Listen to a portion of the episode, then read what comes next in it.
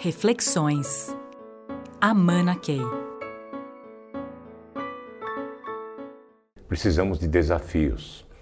Fazer todo mundo da organização trabalhar nos desafios que nós temos, que as organizações têm.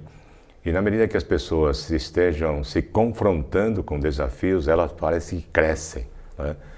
Então, é, se eu fosse responder assim de forma muito rápida, é, quer motivar organizações em tempos de crise, dê desafios. Coloque desafios para as pessoas se esticarem, né, se expandirem e não ficarem acomodadas.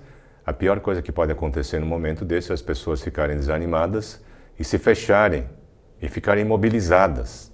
Eu acho que essa é a pior coisa que pode acontecer para a organização e para as pessoas. A motivação vai lá para baixo.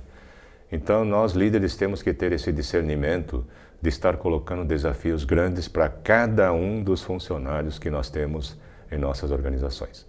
Então, aqui temos que ser imaginativos e aqui eh, esses desafios são para quê? Para resolver as, os problemas que a crise está gerando? Com certeza. Eu costumo dizer que esses desafios são de curto, médio e longo prazo, ou seja, desafios que vão gerar soluções para o curtíssimo, para o curto, para o médio e para o longo. Então, alguns desses desafios é, são para fazer já. Se a gente está pensando em motivação, uma coisa assim, envolvê-los, envolvê-los nos desafios que a organização tem. E, de repente, é impressionante pelo nível de participação, a motivação vai lá para cima. Reflexões. Amana Key.